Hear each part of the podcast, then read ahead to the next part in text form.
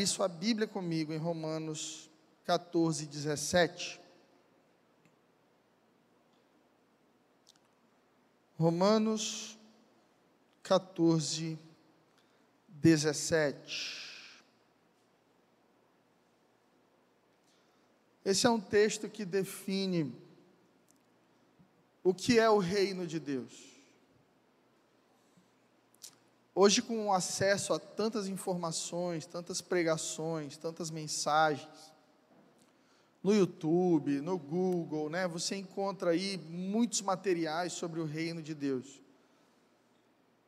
E a gente corre o risco de ouvir muitas vezes a visão de cada pregador, a visão de cada escritor a respeito do reino, e focar muitas vezes numa característica do reino e não entender a essência da visão de Deus a respeito do que é o reino de Deus. Romanos 14, 17 esclarece isso para a gente quando diz assim: Porquanto o reino de Deus não é comida nem bebida, mas justiça, paz e alegria no Espírito Santo.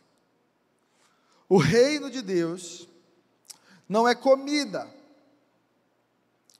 Comida muitas vezes na vida da gente, bebida representa prazer, sobrevivência, né? manutenção.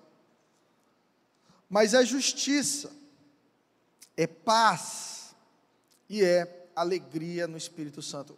Alguém com a mente do reino de Deus, alguém com a visão do reino de Deus, e alguém que caminha debaixo desses três fundamentos principais. É alguém que caminha debaixo de uma vida justa, é alguém cheio de paz e é alguém alegre, porque vive uma vida de relacionamento com o Espírito Santo de Deus.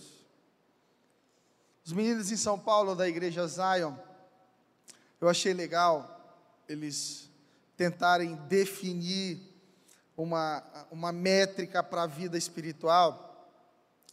E eu apelidei de chorômetro, porque o Theo faz uma pergunta para eles nas reuniões administrativas e diz assim: Qual foi a última vez que você chorou na presença de Deus? Pergunta para o teu vizinho aí: Qual foi a última vez que você chorou na presença de Deus? Porque isso fala muito do teu relacionamento com o Espírito Santo. A própria palavra de Deus diz que um coração contrito e um espírito quebrantado, o Senhor não pode rejeitar. Deus ele é atraído por um coração quebrantado. Deus é atraído por pessoas que o adoram e amam a sua presença. Você pode observar a caminhada de Jesus no Novo Testamento, muitas vezes Jesus sendo atraído pelo choro, pelo clamor, pela dor das pessoas que necessitavam de um milagre, de uma maravilha, da manifestação da glória de Deus. E parece que esse tipo de coração para Deus é um imã, atrai o coração de Deus. Meu irmão, se você tem dificuldade de chorar na presença de Deus, eu quero profetizar que você vai se tornar um chorão, uma chorona em nome de Jesus. Sabe por quê? Porque muitas vezes são as nossas lágrimas que são liberadas pelo Espírito Santo e lavam o nosso coração, quebrando a dureza do dia a dia da correria, do estresse, e nos conduzem a um coração mole, de carne, espiritual, voltado para as coisas de Deus. Justiça, paz e alegria no Espírito Santo. São três coisas que eu me pergunto algumas vezes se eu estou vivendo. Ao conversar com alguns irmãos em Cristo, no gabinete, às vezes alguns me dizem assim, pastor, está pesado. Está difícil. A caminhada está pesada. E para mim, como pastor, às vezes fica pesado também. E todas as vezes que fica pesado, eu entro no meu quarto para orar e eu pergunto para Deus o que, que eu estou carregando que eu não deveria. Porque o teu jugo é suave e o teu fardo é leve. Então a caminhada com Deus, irmãos, uma caminhada movida pela visão de Deus, ela foi feita para ser cheia de justiça, justa, pacífica e alegre. O jugo suave, o jugo pesado é o da religiosidade. O de Jesus, suave. O fardo, leve. O Espírito Santo é essa pessoa nas nossas vidas, encarregada por nos conectar com Deus. Não existe nenhum outro intercessor que esteja diante de Deus, intercedendo por nós, além do Espírito Santo. E é importante que você entenda isso, porque muitas religiões apresentam intercessores. Olha, você ora para fulano de tal, você tem que fazer uma oferenda para Deus tal, e então Deus vai fazer algo por você. Mas Jesus se apresenta como o único caminho. Jesus disse: Eu sou o caminho, a verdade e a vida. Ninguém chega a Deus Pai se não for por mim.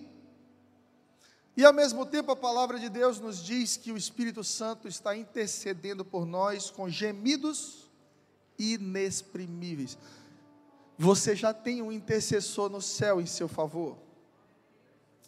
O Espírito Santo conhece suas dores, suas dificuldades. Ele sabe da semana difícil que você teve, Ele sabe das perguntas não respondidas no seu coração, e Ele está diante de Deus, intercedendo para que o Senhor estenda a sua mão poderosa sobre você, e como o apóstolo Pedro disse: humilhai-vos diante da mão poderosa do Senhor, para que no tempo oportuno Ele vos exalte. Irmão, pode estar tá difícil, mas se você é cheio do Espírito Santo, pode esperar uma virada, porque a mão do Senhor Senhor vai se mover em teu favor. Por isso a gente precisa de vida espiritual, porque se a gente fica carnal, a gente vai ficando negativo. Pessoas espirituais são pessoas otimistas, porque elas caminham pela fé. Pessoas carnais, elas não são. Eh, a gente fala carnal, parece algo assim monstruoso, mas eh, o carnal ele anda na carne. Ele anda pelo que sente, ele anda debaixo da fome e da sede. E se você com fome for comer qualquer coisa, eu tenho aprendido essa lição esses dias, você vai fazer mal para o seu corpo. Você vai comer fast food, você vai comer o que é mais rápido, muito sódio, muito açúcar e você sacia fome, mas você não constrói saúde. Por isso, a palavra de Deus está nos dizendo aqui em Romanos, através do apóstolo Paulo, que o reino de Deus não é extinto. Diga para o seu vizinho: o reino de Deus não é extinto. Extinto é fome e sede. Deu sede, você bebe. Deu fome, você come. O reino de Deus é justiça. Então, mesmo com fome, eu me pergunto: isso está dentro do plano de justiça de Deus para a minha vida? O reino de Deus é paz que não vem a partir de provisão, porque comida e bebida representa provisão. E a maior parte de nós rala a semana inteira para ter o quê? Provisão, é o pão na mesa. Mas na oração do Pai Nosso, o que, que Jesus nos ensina? O pão nosso de cada dia nos dai hoje. Então quem é que me dá o pão? É o céu. O meu pão não vem do meu trabalho. E uma pessoa espiritual entende isso, que não é minha força que me sustenta, mas é a força do braço de Deus, é a provisão de Deus, é a graça de Deus. Eu começo a entender quando os meus olhos espirituais se abrem, que o mesmo Deus que me deu a colheita me deu a semente. Que o Deus que me deu a vida me deu um corpo, me deu um espírito mas deseja que eu caminhe nessa terra, não por instinto ou necessidade, mas por comunhão com o Espírito Santo. E se eu entendo o reino, então eu tenho uma vida justa, eu tenho uma vida cheia de paz. Quanto é que custa um quilo de paz, irmão? Se você pudesse dar uma volta ali no Jockey, no Alphaville, e você tivesse assim na maleta alguns alguns litros de paz, você fosse vender assim vidrinhos de paz, você seria um vendedor campeão. Porque tem muita gente que tem tudo no que diz respeito a bens materiais, mas não consegue adquirir paz. Já o reino de Deus não é comida, nem bebida, mas é paz. E Jesus diz: A minha paz vos dou, não como o mundo dá. E a palavra nos fala também de uma paz que excede o entendimento, ou seja, o mundo pode estar caindo nos seus ombros, você descansa em paz, porque você sabe que Deus não perdeu o controle da sua vida. E de que Deus é profissional em reciclagem, todas as coisas cooperam para o bem daqueles que amam a Deus, meu irmão. Até mesmo as dificuldades, as pressões, os dias difíceis não vão roubar de nós a justiça de Deus, a paz de Deus e a alegria. Crente é meio maluco porque muitas vezes as pessoas vão olhar e elas vão entender que você não está num dia bom, mas ainda vão encontrar um sorriso nos teus lábios. O reino de Deus é justiça, paz e alegria em quem? Você lembra? Justiça, paz e alegria no Espírito Santo. Como é que está seu relacionamento com o Espírito Santo? Faz quanto tempo que você não passa o dia orando em línguas espirituais? Porque o apóstolo Paulo ele disse que quando nós oramos em línguas espirituais, nós falamos diretamente a Deus. Então, quando você ora em línguas espirituais, você não sabe o que você está falando. Seu cérebro não entende. Justamente porque você não está usando o cérebro, você está usando o espírito. E quando você ora em espírito, você fala diretamente com Deus. Só que alguns de nós esquecemos de nos mover nos dons e vivemos apenas uma plataforma intelectual na nossa relação com Deus. Mas Deus não é razão, Deus é sobrenatural, Deus é espírito, e onde o espírito de Deus está, a liberdade. A gente tenta caminhar com Deus no racional, a gente quer entender Deus, a gente quer é, colocar Deus num lugar na nossa vida onde a gente compreenda Ele, onde a gente entenda os caminhos de Deus. Quando a Bíblia diz que os pensamentos de Deus são mais altos do que os nossos, então Deus não se entende. Deus você confia. Por isso que sem fé, Hebreus 11, é impossível agradar a Deus. Irmão, sem uma visão saudável do Espírito Santo, você vai viver uma vida medíocre com Deus. Porque você vai ter uma Ferrari, mas você só vai andar 10 quilômetros com ela por hora. E assim somos muitos de nós. A gente fica doente, e a última coisa que a gente pensa é em orar, a gente já vai ligando para o médico. A gente entra numa dificuldade, e a gente já quer falar com o advogado, a gente quer falar com o gerente do banco, a gente esquece que existe poder em dobrar os joelhos e clamar ao Deus Criador dos céus e da terra. Aleluia. Ei, existem momentos na sua vida que a arma mais poderosa que Deus te deu é dobrar os seus joelhos e clamar ao Espírito Santo por uma resposta, por um milagre. O Espírito Santo é esse restaurador, ele é especialista em restaurar. Quando a gente olha para o Velho Testamento, existem muitas figuras que apontam para o Novo. Muitas figuras do Velho Testamento apontam para figuras do Novo, muitas delas apontam para o Messias. Moisés, por exemplo, tirando o povo ali do Egito e conduzindo até a terra prometida, representa milhares de anos depois Deus enviando o Messias, tirando o povo de um Egito espiritual e os conduzindo até o céu. Da mesma maneira, igreja, o Espírito Santo no Antigo Testamento é representado por Neemias. Você lembra da história de Neemias? Neemias, copeiro do rei, Neemias tinha uma paixão por Israel. E Neemias ouve dizer que a cidade de Deus ela está destruída, as portas e muros queimados. E Neemias lamenta profundamente, fica dias chorando, até que ele vai pedir para o rei que o liberasse, para que ele voltasse e começasse um projeto de restauração. Você hoje é povo escolhido de Deus. Nós somos aqui nessa manhã Israel de Deus.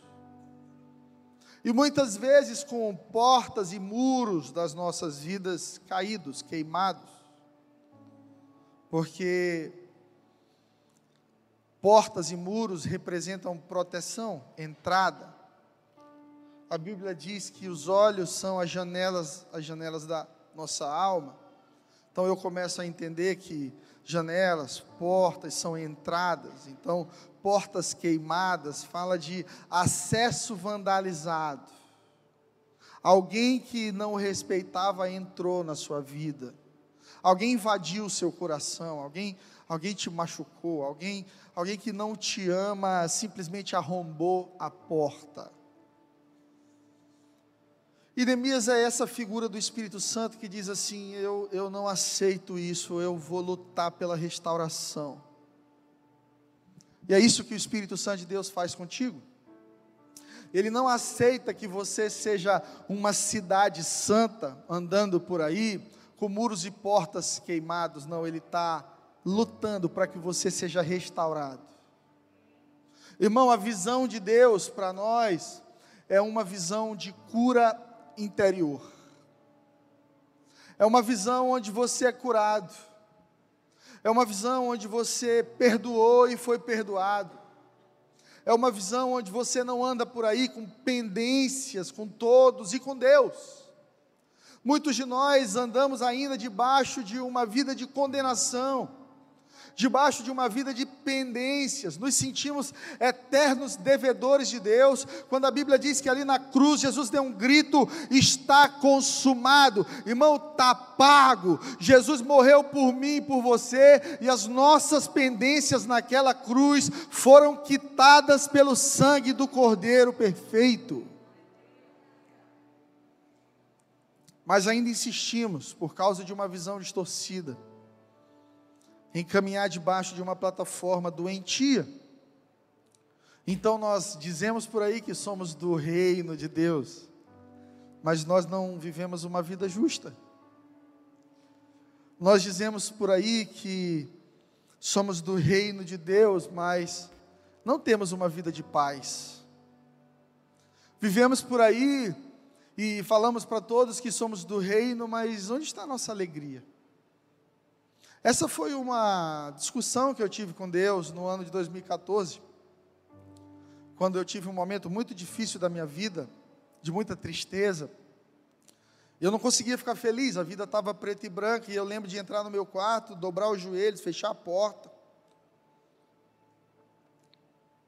E eu comecei a minha oração assim: Deus, cadê, cadê minha vida abundante?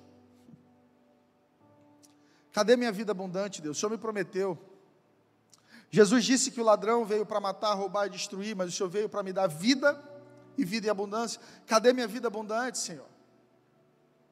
E Jesus me lembrou de algo, quando o apóstolo Paulo diz que para que possamos experimentar a boa, perfeita e agradável vontade de Deus. Aí Deus disse assim: cabeção. Às vezes Deus me chama de cabeção. O teimoso Ô figura, lê o começo do texto. Aí está lá. Não vos conformeis com este mundo, mas transformai-vos pela renovação da vossa mente, para que possais experimentar qual seja a boa, perfeita e agradável vontade de Deus. Experimentar uma vida abundante é fruto de uma mente transformada.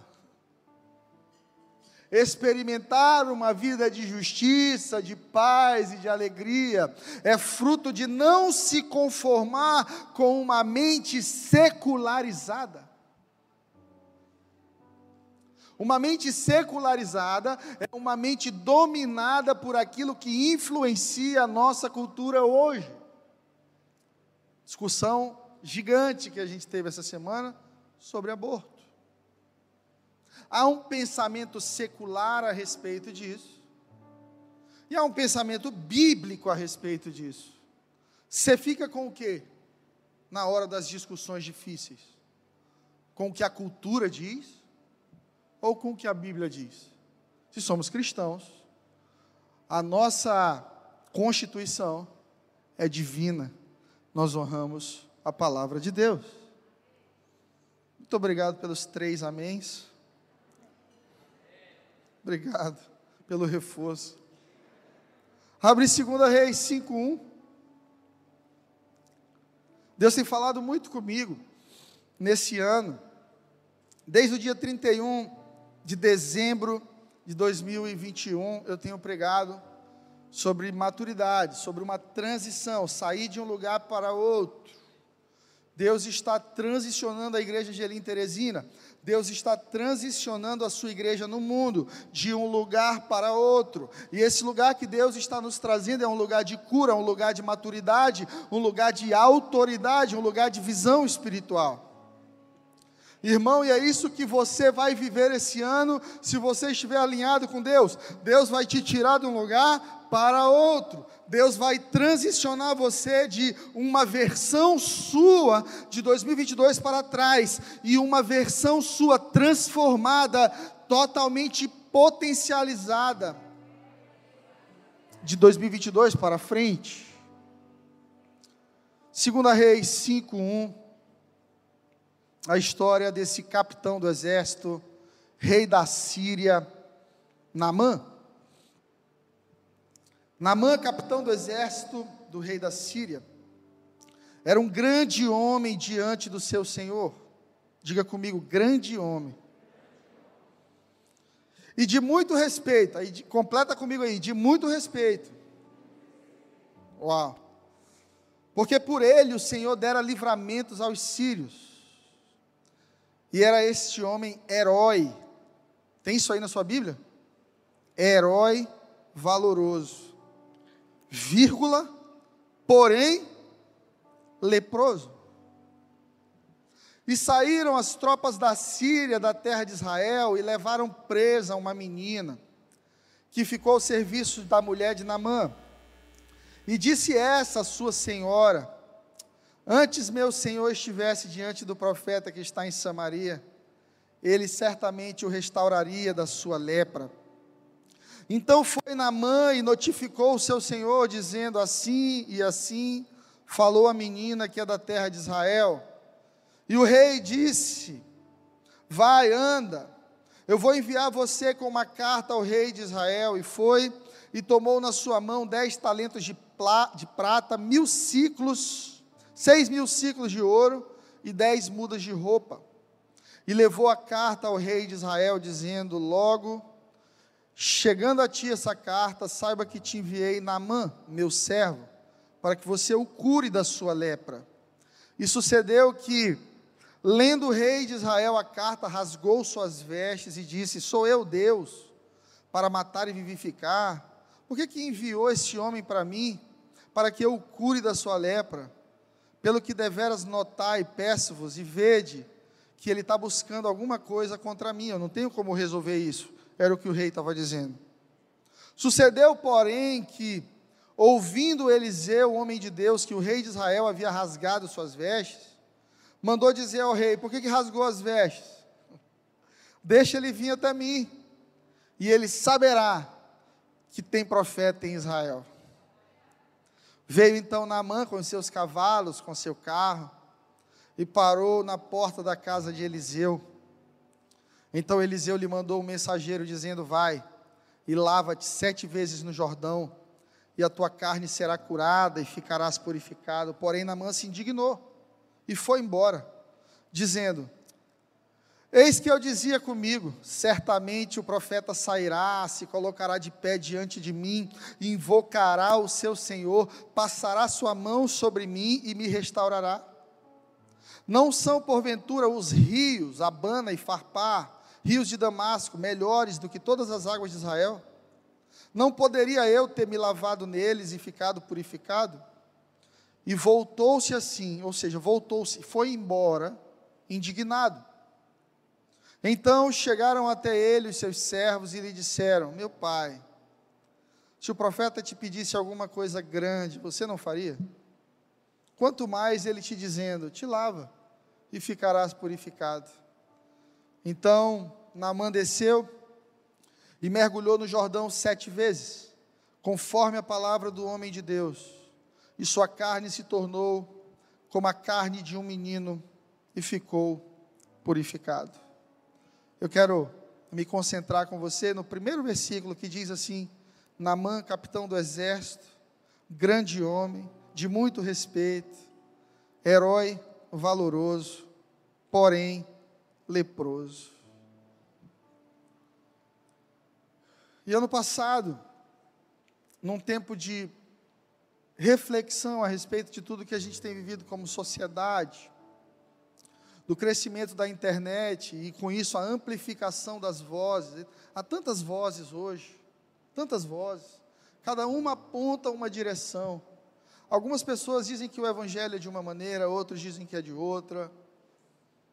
Tem gente que fala de Deus de uma forma, outros falam de Deus de outra, e a gente fica, muitas vezes, se a gente não vem para a palavra, perdido porque a gente vai encontrando na internet vozes de todas as maneiras, e Deus falou comigo: estude sobre a vida de Namã, e me levou para esse texto. Eu comecei a perceber, igreja, que muito da nossa luta no dia a dia, do nosso estresse, do nosso trabalho árduo, digno, ele é fruto da busca pelo respeito, conquista e reconhecimento. Essa é uma necessidade do ser humano. Quem é que não quer ser reconhecido, amado, respeitado por aquilo que faz? Mas nós corremos o risco de buscar o respeito que Naamã tinha, porque o respeito secular, ele vem pelos teus grandes feitos, o respeito de Deus pelo seu coração. Profeta Samuel ouve isso quando entra na casa de Jessé e está ali Eliabe. Eliabe, o mais bonitão da família, provavelmente tinha cara de rei. Não sei como é que é cara de rei. Mas dá uma olhada para o teu vizinho, vê se ele tem cara de rei aí, de rainha. Né? Lá na Bahia que fala, meu rei, meu rei. Eu sei que Eliabe tinha essa cara. E o profeta chega e ele vê e diz: Mas esse cara tem estatura de rei, tamanho de rei, jeito de rei.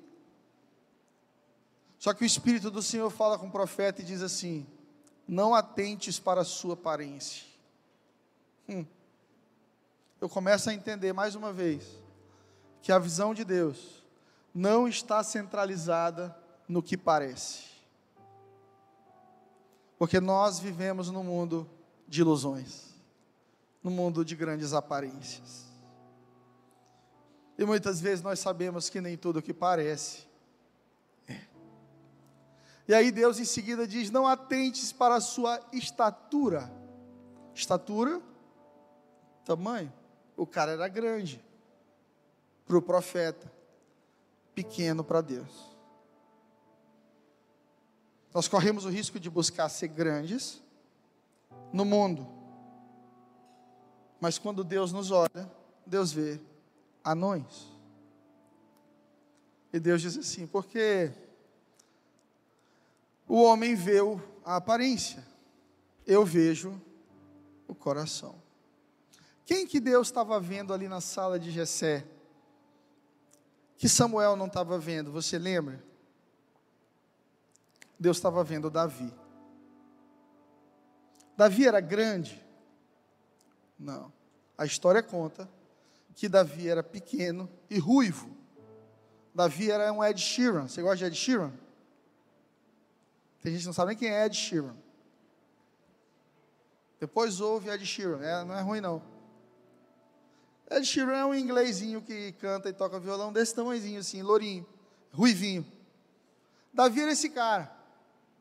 Bem, na sociedade feudal, lá para trás, onde a pessoa vivia da sua terra, quem defende a própria terra é ela. Então, homens fortes são homens respeitados.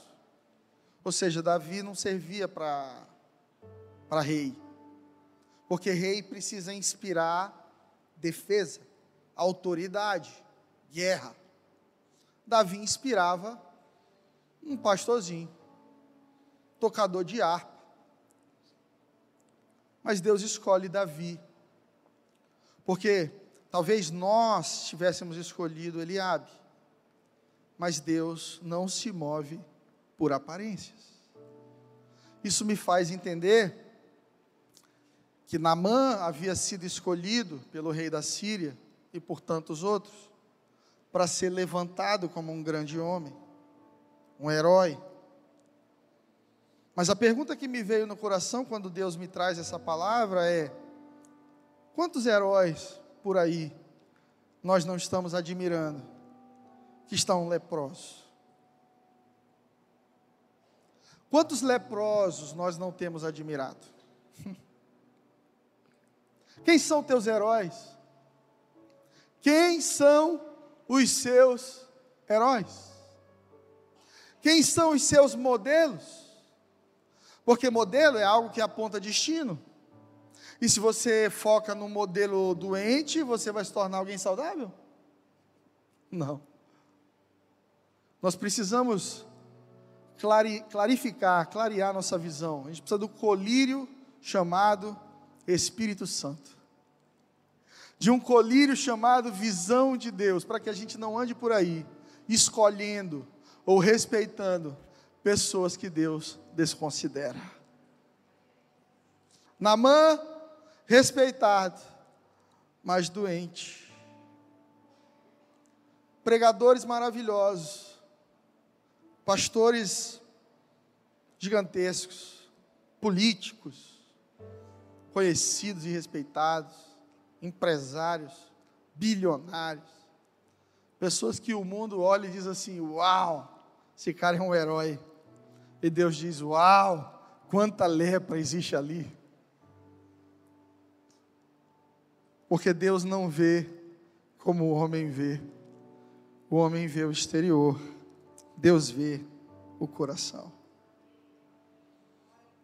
Essa lepra de Namã, ela é simbólica na Bíblia.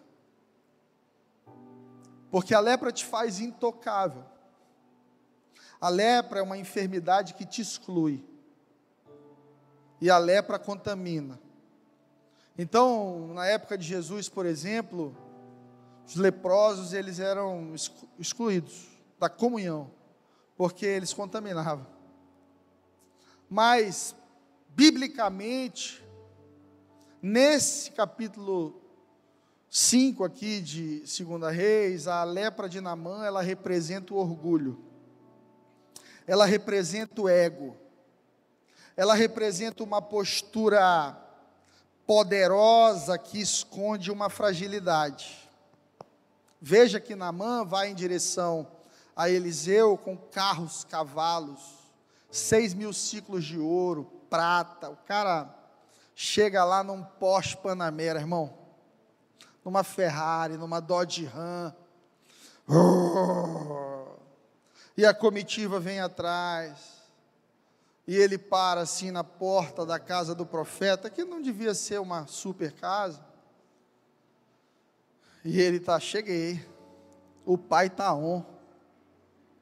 Quem sabe ele não desceu com uma JBLzinha aqui, igual o Neymar está no jogo, né? importante, respeitado, poderoso. O que, que ele esperava que o profeta fizesse? O que todo mundo faz: tapete vermelho para ele. Só que o profeta é cheio de Deus. E o profeta entende no coração que não deveria nem encontrar com Namã. o profeta fala para o menino assim: vai lá, fala para ele dar sete mergulhos no Jordão. E é aí que começa a briga com Namã. Porque Namã queria ser curado de um jeito, e Deus queria curar Namã do jeito dele. Às vezes você está pedindo para Deus um milagre, e você já escreveu o script do seu milagre, como é que Deus vai fazer, né? Eu digo isso até para as irmãs que querem casar. Quem quer casar aqui, levanta a mão. Quem não levantar, eu vou escolher para o celibato, e a gente vai consagrar no final do culto.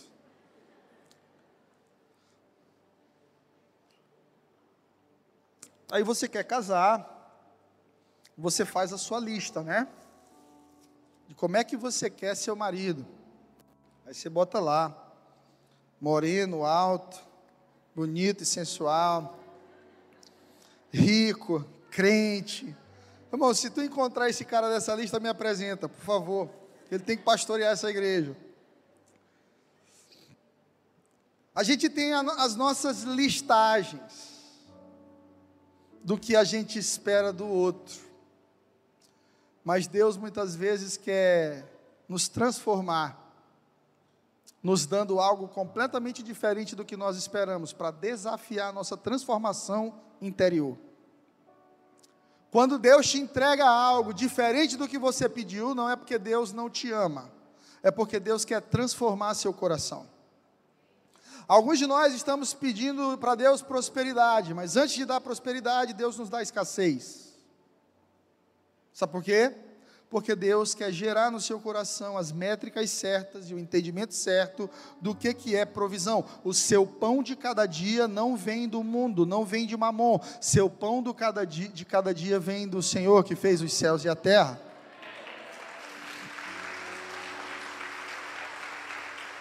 Sua provisão sua cura, sua proteção. A Bíblia diz assim: se Deus, se Deus não guardar, em vão vigia a sentinela. Não adianta trabalhar loucamente e colocar segurança loucamente se o Senhor não estender a mão. O que nos guarda é a mão poderosa do Senhor. Se a gente volta para a figura do relacionamento de Moisés com Deus e do povo ali no deserto, a gente vê uma nuvem durante o dia, porque deserto é quente, e é Deus dizendo assim: enquanto vocês andarem comigo, ainda que os outros andem no calor, vocês vão andar com refresco, vai estar nublado em cima de vocês. De noite o clima do deserto é muito frio. Deus se manifestava com uma coluna de fogo e ele dizia a Israel: ainda que os outros passem frio, vocês não passarão, porque mesmo no ambiente de transição e de transformação, eu serei com você.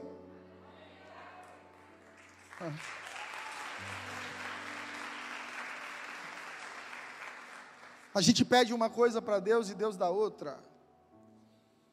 Por isso você não pode ser um rígido espiritual, um rígido emocional.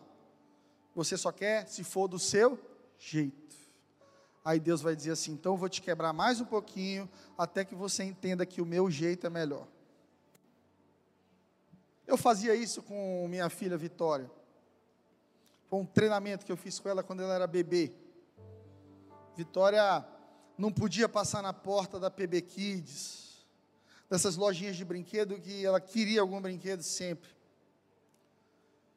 E eu lembro que às vezes eu não tinha dinheiro, eu dizia, filha, não, mas dia 10 papai volta com você e compra. E ela não queria de jeito nenhum e chorava. E, e quanto mais ela esperneava, mais eu endurecia. Não, não, não, não, não. Mas ela foi amadurecendo, crescendo, e chegou um tempo em que ela dizia assim: dia 10, né, papai? Ela já sabia o dia do meu salário. Criança é inteligente. Dia 10, né, papai? É, filhota, dia 10. E eu comecei a ter prazer em satisfazer o coração dela, porque eu encontrei nela obediência e maturidade. Irmãos, com Deus não é diferente. À medida que você tem prazer no Senhor, Ele satisfará o desejo do teu coração. Ei, aprenda a ter prazer na vontade de Deus para a sua vida. Deus, o que é que o Senhor quer? Olha, Deus, eu queria muito A, mas se o Senhor tem B, eu fico feliz também, porque eu sei que a tua vontade é boa, perfeita e agradável. E à medida que você recebe B, Deus pode te dar muitos As na sua vida, porque encontrou em você satisfação nele e não naquilo que ele te dá. Onde está a sua satisfação? No que Deus te dá ou em quem Ele é? Essa é a grande lição do povo de Israel no deserto. Deus podia mandar picanha para eles, churrasco, todos os dias. Mandava um manazinho só para sustentá-los. Era Deus dizendo: Eu sou a provisão, eu sou quem envia pão, eu sou a proteção, eu sou o cuidado. E esqueçam o que eu posso dar para vocês, porque eu posso dar qualquer coisa, mas de tudo que eu posso dar, a melhor coisa que eu estou dando a vocês sou eu mesmo. Segunda Reis, versículo 2, capítulo 5, a gente vai ver quem é que dá o start nesse milagre na vida de Naamã. E é interessante, eu conversava isso ontem com o irmão, como é que Deus usa pessoas improváveis para fazer coisas grandiosas na vida da gente? Namã jamais teria contato com, com Deus ou com cura, se não fosse aquela menina que foi levada presa e que ficou na casa dele como serva, como empregada, está aqui. E saíram os tropas da Síria de Israel e levaram presa uma menina que ficou a serviço da mulher de Namã, e essa menina disse à sua senhora: Antes meu senhor soubesse, estivesse diante do profeta, ele o restauraria da sua lepra. Meu irmão, os grandes milagres de Deus na sua vida virão através das coisas mais improváveis e mais rotineiras.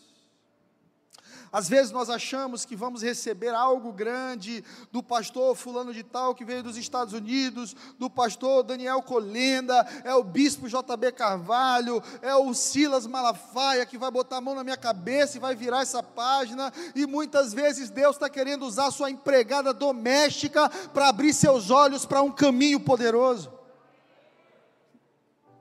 Uma serva comum, um líder de GC, um amigo da vizinhança, um funcionário que te diga assim: calma, vamos orar. As respostas de Deus muitas vezes estão do seu lado e você não enxerga porque seus olhos estão buscando coisas grandiosas demais. Não despreze a simplicidade. Deus está nas coisas simples. Deus vai falar contigo de domingo em domingo, sentando numa cadeira de igreja. Deus vai abençoar a tua família, gerar um ambiente espiritual na tua casa, numa quinta-feira de GC. Deus vai consolidar sua fé e seu coração numa sete da manhã que você abre ali sua Bíblia, coloca para tocar um, um Fred Arraes, eu recomendo. E você lê ali sua Bíblia e, e você sai abastecido. Mas a gente transfere as nossas grandes experiências e confirmações espirituais para uma conferência, para uma, um seminário, para um... e a gente vai perdendo Deus na brisa suave.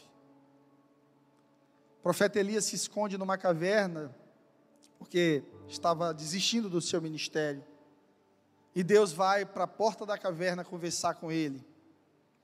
E manifesta ali na porta da caverna um vendaval, um terremoto todo tipo de coisas grandiosas.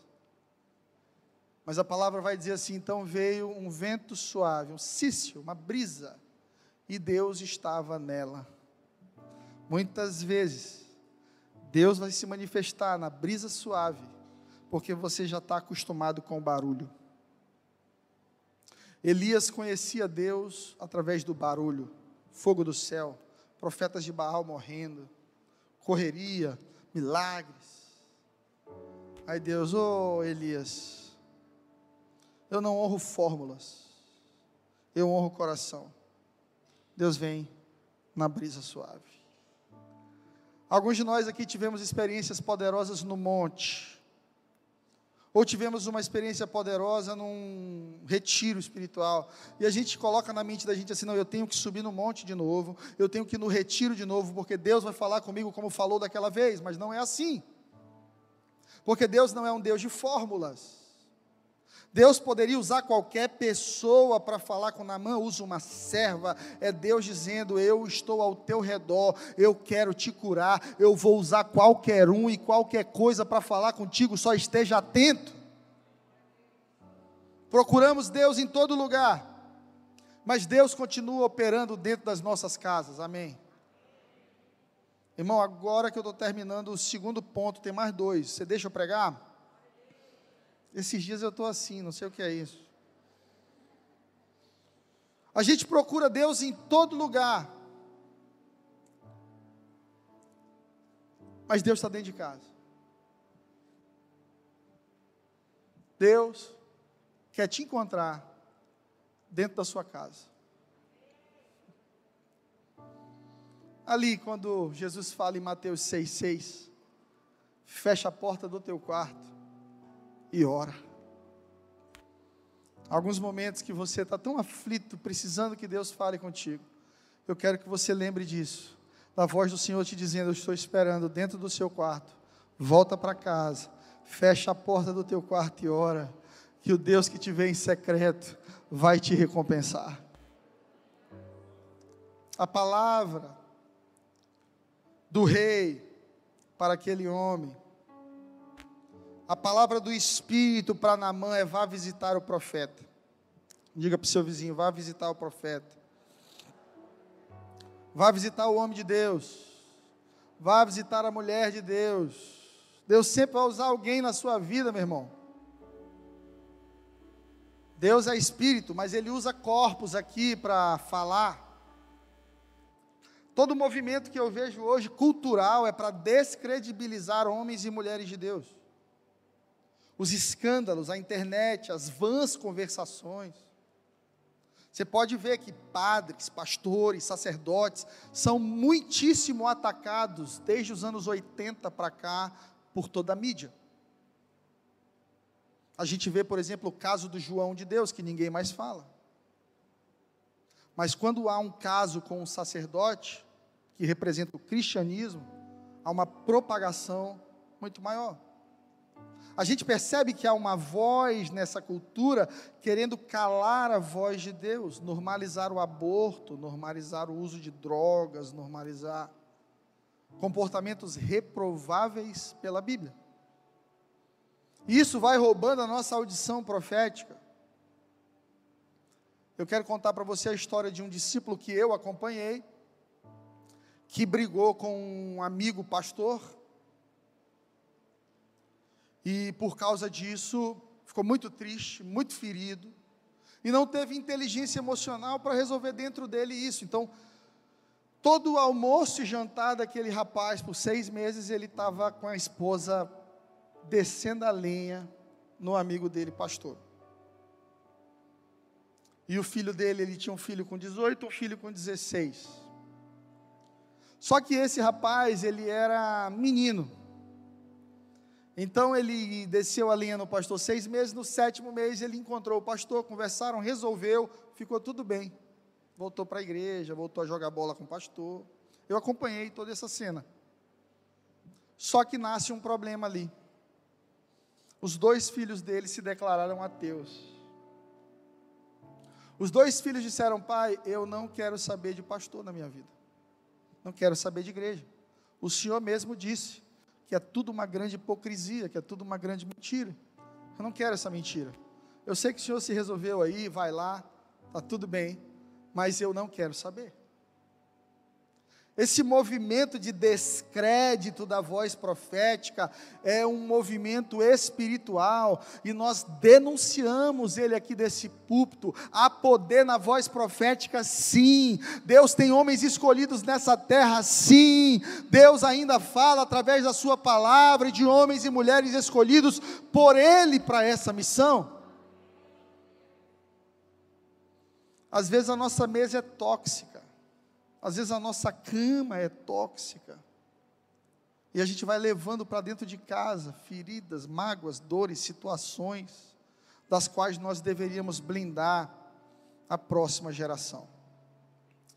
Sem uma voz de Deus na sua vida, você certamente vai errar, você certamente se perderá. Tem cura que não vão mandar na mão para o médico, vão mandar na mão para o profeta. Tem cura, irmão, que na mão não vai para o psicólogo nem para o psiquiatra. E eu tenho muito respeito pelos profissionais de saúde mental. Quem me conhece sabe. Mas tem coisa que não entra no campo da alma, é no campo do espírito. Tem lepra que não é Carl Jung que vai resolver. Tem lepra que é o Espírito Santo de Deus que vai arrancar da nossa alma. Segunda Crônicas 20, 20, texto muito conhecido. E pela manhã cedo se levantaram e saíram ao deserto de Tecoa. E ao saírem, Jeosafá se pôs em pé e disse: Ouvi-me, ó Judá, e vós, moradores de Jerusalém, crede no Senhor vosso Deus, estareis seguros. Crede nos seus profetas e prosperareis. Segurança num relacionamento com Deus. Prosperidade em ter alguém na sua vida. João 4, 24, Deus é espírito, e é necessário que os seus adoradores o adorem em espírito e em verdade. Para que você adore a Deus em espírito, você precisa viver no espírito. Você precisa ter um relacionamento saudável com o Espírito Santo. Você precisa ser batizado no Espírito Santo. Se você ainda não foi, você precisa buscar isso com disciplina espiritual e fé. Você precisa ter vida de oração você precisa ter vida de leitura bíblica, você precisa ter um discipulador, alguém que te acompanhe, alguém que seja voz na sua vida, alguém que tenha acesso ao seu coração, alguém que te diga pare e você pare, alguém que te diga acelere e você acelere, porque sem direção nós nos tornaremos uma geração leprosa. Segunda Reis 5:9, o profeta vai mandar um, um menino para um general um menino para um general. A primeira lepra a ser curada aqui nesse general é o orgulho, a soberba. Porque ele manda um menino, ele, ele não vai, não sai de casa. E isso é Deus fazendo uma pergunta para ele. Deus perguntando assim: Você quer cura ou quer prestígio? Pergunte para o seu vizinho: Você quer cura ou você quer fogos de artifício? hein? Você quer festinha quando você chega? Musiquinha, banda. Chegou! Isso o mundo já te dá. O que Deus tem para você é muito melhor, é cura uma visão sincera ao seu respeito, um Neemias de Deus para você chamado Espírito Santo te dizendo: vem, que eu vou restaurar suas portas e janelas e muros, e você será chamado cidade de Deus, cidade santa, jardim fechado do Senhor. Deus estraga os planos de Naamã para concretizar os dele, e isso é bom. Em Salmo 119, 68, a palavra vai dizer: Tu és bom, e tudo o que fazes é muito bom. Repita comigo: tudo o que fazes é muito bom. Você consegue enxergar Deus na sua vida em tudo que Ele faz? Na batida do carro, que às vezes foi lenta, mas se não batesse lento, talvez você morresse numa BR de tanto correr. Numa crise no casamento, que não gerou divórcio, mas construiu respeito, construiu limites. Numa conversa franca com o um conselheiro, com alguém que te ama e te disse assim: você está errado. Você não pode continuar por esse caminho porque você está errado. E muitas vezes nessas conversas que contrariam, nesses movimentos que contrariam, que nos desaceleram, Deus está manifestando a sua bondade para nos acelerar com direção. Porque eu aprendi com meu pai que velocidade sem direção é confusão. Antes de acelerar, entenda para onde é. Senão, você vai se machucar. Segunda Reis 13, 5, 13, para a gente terminar. Não são, porventura, Abana e Farpá, rios de Damasco, melhores do que todas as águas de Israel? Gente, Namã conhecia coisa boa. Não é? Namã gostava do que era classe A. Namã andava de Rolex, Namã dirigia aí uma Ferrari, Namã morava muito bem, Namã tinha seu jatinho para lá, para cá. Aí Namã está assim, poxa, Jordão, Jordão é um rio sujo. Eu tive lá em Israel e o judeu ele ama o Jordão por causa da história bíblica, mas os outros povos consideram um rio comum normal. Só que Deus quer usar o comum para manifestar o extraordinário. E a cabeça leprosa de Naamã está assim, não, eu queria que ele me mandasse banhar em Ibiza. Por que, que ele não me banhou banhar em Barrinha, em Barra Grande? Por que, que ele não me mandou para Jeri? Eu sou cearense, eu estou do lado de Jeri. Isso aqui versão atualizadíssima pastor Fred Arraes. Ele me mandou amanhã no Rio Poti.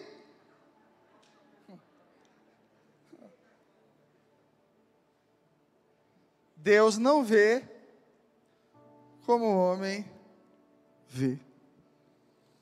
Eu quero falar um pouquinho sobre o que Deus colocou no meu coração a respeito do Jordão.